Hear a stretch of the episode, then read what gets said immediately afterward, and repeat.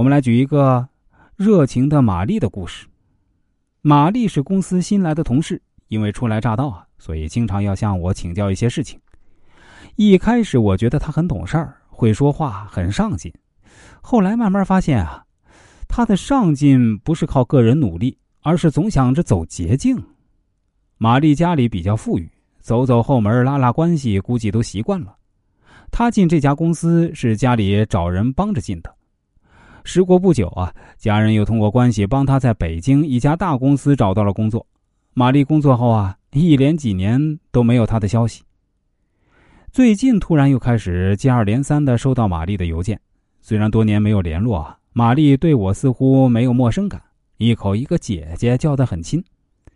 她说到自己在北京的公司啊发展的不好，想回到以前的公司，想让我在这边拉关系。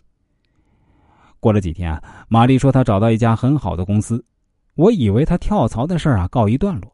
但是没多久她又来找我，姐呀，我还是想回咱们公司。你跟公司老总熟，你帮我说说好话吧。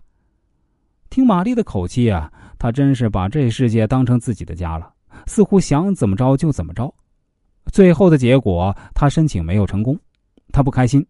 从网上给我发消息：“姐呀，我怎么办呢？现在有钱都没处花呀，你再去帮我问问，还有没有希望啊？”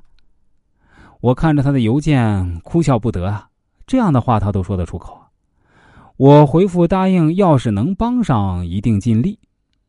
玛丽可以说是那种从来不知道凡事要靠自己努力的人。这世上许多问题，你可以通过花钱走后门解决，但是啊，更多的问题走后门根本于事无补。上天是公平的，你付出三分就会有三分的回报，付出七分自然有七分的回报。只有你有真正的实力，才能在职场上取得成功啊。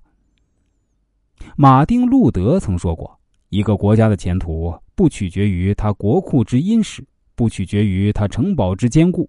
也不取决于它公共设施之华丽，而在于人们所受的教育、人的学识、开明和品格的高下。这才是利益攸关的力量所在。社会道德、社会良知是靠文化教育等长期培育管理的，代代相传而形成的。”身为管理人员，要懂得廉洁，不可贪污腐败，否则啊，难逃恶果。下面一个故事中的陈某，可以说就是不懂得洁身自好，最终啊是难逃法律惩罚的例子。二零零二年九月，某地一家公司的实务负责人陈某违规用现金支票到当地银行一家支行的营业所门市部的账户上提取现金二十六万。晚上八点左右，被告人陈某把私家车开到某县某公司门前的人行道上，把车钥匙放在车内，锁好车门，然后啊，坐的士于晚上九点左右到达另一市，而后用五百元钱在票贩子手中购买了一张假身份证，于晚上十二点左右离开该市，又先后流窜到上海、浙江、安徽、苏州、沈阳、长沙、山东、杭州八个地方。在经历被盗、经商被骗等挫折后，被告人陈某决定回家报案自首。二零零二年十月，被告人陈某在杭州用特快专递寄信给本公司经理，表示愿意回家投案自首，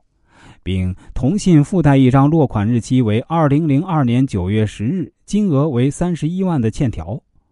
二零零二年十月十八日，被告人陈某回到本县，将剩余的十九万交予了本公司。并向县人民检察院投案自首。此外，自1999年9月至2002年6月间，被告人陈某使用白纸收条、白纸借条和收款收据，在其门市部所辖的十二所中小学收取课本款五万八千五百元，没有入账，也没有冲减学校的往来欠款，全部用于个人挥霍。案发后，被告人陈某退还了全部赃款。县人民检察院认为，被告人陈某身为国家工作人员，以非法占有为目的，利用职务上的便利，携带挪用公款二十六万潜逃，数额巨大，其行为构成贪污罪。被告人陈某利用职务上的便利，挪用公款五万八千五百元归个人使用，数额较大，其行为构成挪用公款罪。于是，在二零零二年十二月十六日，以被告人陈某犯有贪污罪、挪用公款罪，向县人民法院提起公诉。经过二审判决，陈某以贪污罪被判有期徒刑三年。从陈某的案例我们可以看出，身为管理者能否做到廉洁，归根到底是在于自己能否严于律己，也就是要加强思想道德修养。养成诚心诚意为企业服务的精神和行为习惯，